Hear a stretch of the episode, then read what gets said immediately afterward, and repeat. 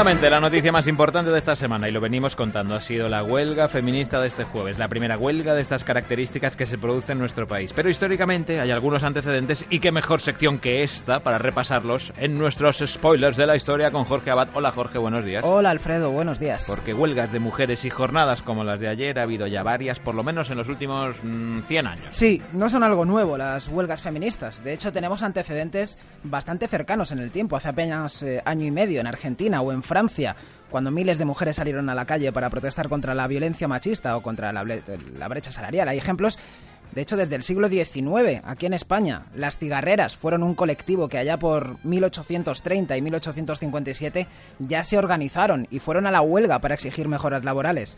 Hay referencias también a una gran manifestación feminista en el año 1910 en Barcelona, con 20.000 mujeres en la calle exigiendo su plena emancipación. También en otros países se produjeron este tipo de huelgas. Eh, por ejemplo, en Estados Unidos, en los años 1909 y 1912, exigían mejores condiciones en el trabajo. Y por citar solo una más, hay que mencionar la manifestación feminista del año 1975 en Islandia, que, creo se ha recordado estos días como el referente quizá más claro de lo que vivimos ayer aquí en España y, y, cuando pararon en ese país el 90% de las mujeres. Pero yo hoy he escogido otro caso, otra historia que creo que también representa muy bien esta lucha feminista, y es la historia de las 187 mujeres de Dagenham.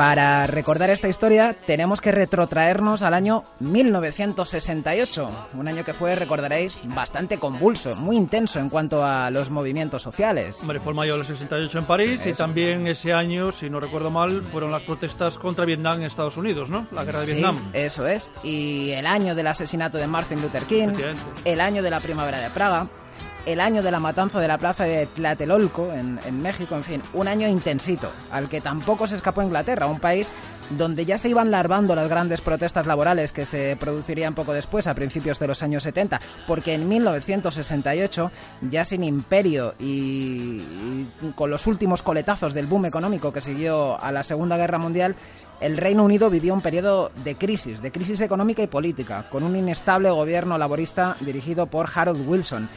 Es en este contexto en el que un grupo de menos de 200 mujeres trabajadoras, todas ellas de una factoría de Ford, pusieron patas arriba a todo un país para conseguir algo que lamentablemente hoy, medio siglo después, 50 años después, sigue siendo una reivindicación de primer orden, la igualdad salarial. Que imagino yo que si ahora hablamos de brecha salarial, eh, hace 50 años eso debía ser como, qué sé yo, un pedazo zanja, ¿no? Mm. Porque eh, solo eran 200 mujeres, porque para una fábrica de coches tampoco parecen demasiadas trabajadoras. Eran, eran exactamente 187, 187. Las únicas mujeres en una factoría que empleaba a cerca de 55.000 personas.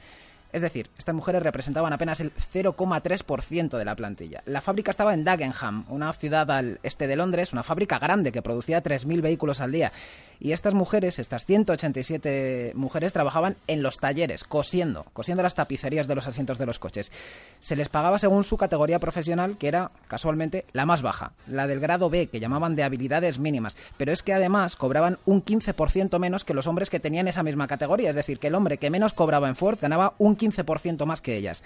Además, eh, sus condiciones de trabajo eran muy lamentables, en talleres oscuros y sucios, con ratas, humedades, muy pocos medios.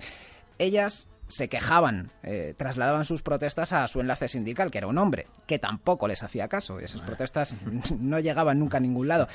Hasta que un buen día estas mujeres dijeron hasta aquí hemos llegado, eligieron a una de ellas para que fuera su representante en el sindicato y acto seguido, el día 7 de junio del año 1968, convocaron algo inédito, una huelga para exigir igualdad salarial. Estamos en la categoría inferior en la maldita fábrica a pesar de tener una capacitación considerable. Y solo hay una razón posible para eso. Es porque somos mujeres. Sí. A las mujeres les pagan menos que a los hombres, no importa lo cualificadas que estén. Esta huelga va de una cosa. Justicia. Sí, sí. Igual salario o nada. Sí. ¿Quiénes estáis a favor? ¡Cuidado conmigo! ¡Todo el mundo fuera! ¡Vamos!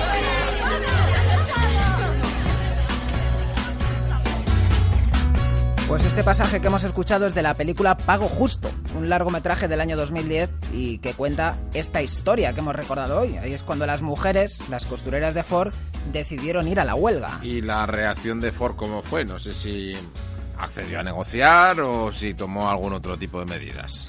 Bueno, estoy hablando de dinero porque lo que movilizó a estas mujeres fue esa brecha salarial, pero al final ellas, las 187, salieron a la calle con una pancarta donde se leía justicia y dignidad. Y era eso exactamente lo que exigían, dignidad, algo que va mucho más allá del dinero.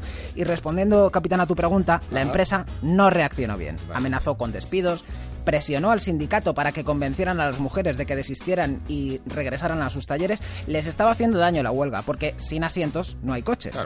Pero Ford, que era una empresa multinacional y poderosa, no estaba dispuesta a que 187 mujeres rompieran las reglas del juego. No podía cundir ese ejemplo en todo el mundo, así que no fueron nada, nada receptivos. ¿Y sus compañeros, los trabajadores hombres, eh, los que controlaban el sindicato que me decías, que eran mayoría abrumadora en la factoría, ellos apoyaron o no? Pues eh, también estuvieron bastante solas en esto, hay que decir, sobre todo al principio. Muchos hombres no apoyaron, no entendían muy bien esta reivindicación. De hecho, muchos hombres estaban en contra de que la mujer trabajara fuera de casa. A eso jugaron los directivos de la factoría, a intentar aislarlas para hacer fracasar la huelga. Y por eso estas mujeres se enfrentaron a una doble lucha contra los directivos de la empresa y parte de sus compañeros y también contra algunos maridos que no acababan de comprender muy bien por qué estaban poniendo en riesgo eh, no solo su empleo, sino también con esta huelga el de todos los trabajadores de la factoría. En la película que antes mencionábamos, Pago Justo, este conflicto ya más personal, el que tuvieron algunas mujeres en sus propias casas, quedaba muy bien reflejado. ¿De qué crees que va toda esta maldita huelga, eh? Ah, sí. No, de hecho tienes razón. No eres un borracho, no eres jugador, te ocupas de los niños, no nos pegas a ninguno. ¡Oh, qué suerte tengo! Por el amor de Dios, Eddie, así es como debe de ser. Intenta entender eso. Son derechos, no privilegios. Es así de fácil. Es así de fácil. Bueno, pues pese a todos estos obstáculos, las 187 mujeres de Dagenham lograron finalmente sumar en su protesta a muchos de sus compañeros y lo que es más importante, consiguieron paralizar completamente la producción de la fábrica, porque sin asientos, lo decíamos, no hay coches. Y fuera de lo que es el ámbito puramente laboral, eh, en el entorno político, ¿encontraron alguna complicidad? Porque yo imagino que un paro en esta factoría de 55.000 empleados, me has dicho, sería motivo de preocupación también ¿no? para el gobierno mismo. Claro, claro, desde luego que lo era. Ford era uno de los inversores más importantes en el Reino Unido, una de las empresas extranjeras que más trabajo creaba y por supuesto hubo presiones a las altas instancias políticas por parte de la compañía eh, para que desactivaran esa huelga. Bill Beatty, que era el director general de Ford en el Reino Unido, llegó a amenazar sucintamente con cerrar casi toda la planta y dejar en la calle a 40.000 personas. Es muchísimo trabajo. Pero aquí las 187 mujeres de Dagenham tuvieron la fortuna de que en ese momento el gobierno, creo que lo he dicho antes, era de corte laborista y la suerte también de que al frente del Ministerio de Trabajo y Productividad estuviera una mujer que se llamaba Bárbara Castle era una mujer que había roto el techo de cristal en, su propia carrera, en la muy conservadora sociedad británica, abriéndose camino en un mundo muy masculinizado, un auténtico patriarcado, como era el de la política. ¿Y esta ministra sí fue sensible a las exigencias de las mujeres de la fábrica de Ford, Sí, porque además ella era una firme defensora del movimiento obrero, no en vano la apodaban eh, la Reina Roja, tenía mucho carácter, y las presiones de los directivos de Ford y sus amenazas de deslocalizar pues le rebalaron bastante. A Bárbara Castle no le costó nada empatizar con las reivindicaciones de las 187 eh, mujeres de Dagenham. La ministra las recibió, se reunió con ellas, se comprometió a defender su causa y eh, en, apenas tres semanas la empresa ya se sentó a negociar y a firmar. Eh, tres meses, tres semanas digo, después de comenzada la huelga, no una equiparación salarial absoluta, pero sí una mejora sustancial del salario de las mujeres de, de la factoría, que pasaron a cobrar solo, y esto dicho sea con todas las comillas, solo un 8% menos que sus compañeros hombres. Es decir, la brecha seguía. Seguía la brecha salarial, pero... se redujo a la mitad de, de, lo que tenían antes de la huelga. Eh, hubo algo más, eh, porque no solamente se redujo, sino que también la, empresa se comprometía a igualar las categorías laborales de todos los trabajadores, independientemente de cuál fuera su sexo. Y aparte de comprometerse, no sé si lo cumplieron, o quedó en esos compromisos que va pasando el tiempo, no me ha dado tiempo de cumplirlo, hay que se me ha olvidado. Se firmó lo del salario, pero lo otro quedó ahí en el aire, y por eso la empresa se hizo la remolona e hizo falta que 16 años después, en 1984, las mujeres de Dagenham volvieran a salir. Esta vez no tres semanas, sino seis, para que al final la empresa eh, las incluyera en la categoría C, que era la de los trabajos más cualificados. Pero bueno, lo más importante de la huelga del 68, la que iniciaron estas 187 mujeres, es que provocó un gran cambio para todas las mujeres del Reino Unido. Su protesta Y el compromiso de la ministra de la que hemos hablado, de Bárbara Castle, llevó a que en el año 1970 se aprobara en el Parlamento británico la ley de equidad salarial se aprobó en el 70, no entró en vigor hasta finales del 75, pero aún así fue muy importante porque establecía por primera vez que era ilegal tener escalas salariales diferenciadas entre hombres y mujeres y de esta manera Inglaterra se convirtió en uno de los países pioneros en Europa en promulgar una ley contra la discriminación salarial eh, basada en el sexo. Así que las manifestaciones y las protestas sirven y la historia ha demostrado no pocas veces que es la forma de cambiar las cosas, de conquistar derechos. Por supuesto que sí. Jorge Abad, hasta la semana que viene. Hasta el viernes. Ella manda. Él obedece.